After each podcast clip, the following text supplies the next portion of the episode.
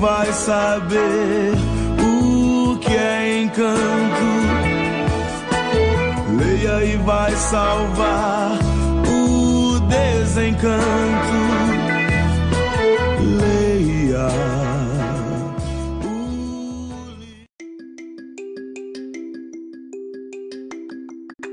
Olá, eu sou Cauã.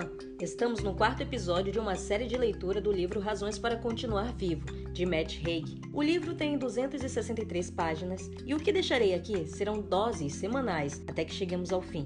Provavelmente algumas palavras em inglês não sairão com a pronúncia correta, mas o meu objetivo aqui é pôr em prática o treino da leitura. Vamos nessa?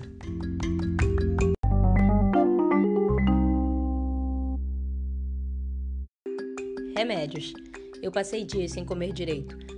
Todas aquelas loucuras que estavam acontecendo no meu corpo e no meu cérebro me impediam de prestar atenção na fome. Andréia me disse que eu precisava comer. Foi até a geladeira e pegou uma caixinha de Gaspate Don Simon, vendido na Espanha como se fosse suco de fruta. Beba, disse, desatarrachando a tampa e me entregando a embalagem dei um golinho. Naquele exato momento, eu dei conta de como eu estava com fome e dei mais uns goles. Provavelmente já tinha bebido a metade da caixa quando eu tive que sair correndo para vomitar de novo. Claro que vomitar depois de beber Gaspate Don Simon não é a garantia de que a pessoa esteja doente, mas Andréia não quis arriscar. Meu Deus!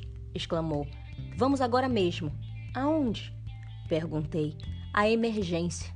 Eles vão me dar remédios, retruquei. Não posso tomar remédios. Matt, você precisa de remédios. Já passou do ponto em que dá para dispensar remédios. Estamos indo, ok? Acrescentei esse último ponto de interrogação, mas eu não me lembro de ter sido exatamente uma pergunta. Não sei o que respondi, mas sei que fomos para a emergência e que eu tomei remédios. O médico examinou minhas mãos, elas tremiam. Quanto tempo durou o pânico? Na verdade, ainda não parou. Meu coração continua batendo rápido demais. Estou me sentindo estranho. Estranho nem chegava perto do que realmente estava acontecendo, mas acho que eu não acrescentei mais nada. O simples ato de falar demandava um esforço enorme. É adrenalina, só isso. Como essa respiração teve hiperventilação? Não. É só o coração, quer dizer, a respiração está estranha, mas tudo está estranho. Ele verificou meu coração com a própria mão, dois dedos pressionados contra o meu peito e parou de sorrir. Tem consumido drogas? Não. Mas tomou alguma?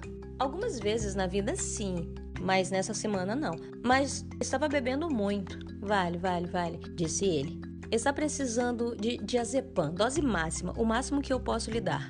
Para um médico de um país onde qualquer um compra diazepam no balcão da farmácia como se fosse paracetamol ou ibuprofeno, não era pouca coisa. Isso vai resolver, prometo. Fiquei ali deitado imaginando que os remédios estavam fazendo efeito. Por um momento, o pânico baixou a um nível de ansiedade pesada, mas aquela sensação momentânea de relaxamento, na verdade, provocou ainda mais pânico e foi uma torrente. Foi como se tudo se afastasse de repente de mim, como se no momento em que Broads está sentado na praia em Tubarão e acha que viu um animal. Eu estava deitado no sofá, mas tinha a sensação de estar sendo violentadamente movido como se algo me puxasse para mais longe da realidade.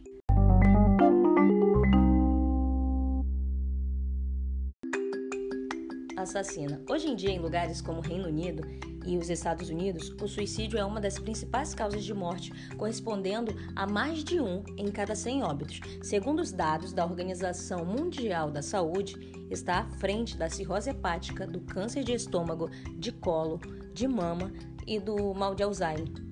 Como quase sempre as pessoas que se matam são depressivas, então a depressão é uma das doenças mais mortais do planeta.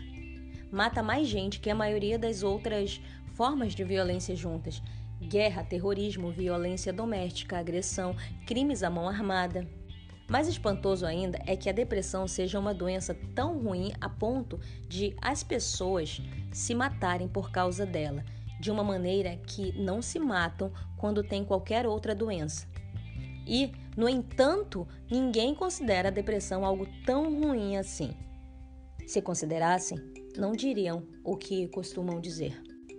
A partir de agora, frases que eu vou contar estão dentro de aspas. Coisas ditas aos depressivos, mas não em outras situações de risco de vida. Ora, vamos. Sei que você está com tuberculose, mas poderia ser muito pior. Pelo menos ninguém morreu. Por que você acha que está com câncer de estômago? Sim, eu sei, câncer de colo é horrível, mas experimente viver com alguém que tenha a doença. Vou te contar, é um verdadeiro pesadelo. Alzheimer? Nem me fale, sofro disso o tempo todo. Ah, sim, meningite. Qual é? A mente pode mais que o corpo. Sim, tudo bem. Sua perna está pegando fogo. Mas ficar falando disso o tempo todo não vai ajudar em nada, vai? Ok, tudo bem. Talvez o seu paraquedas tenha falhado mesmo, mas pense positivo.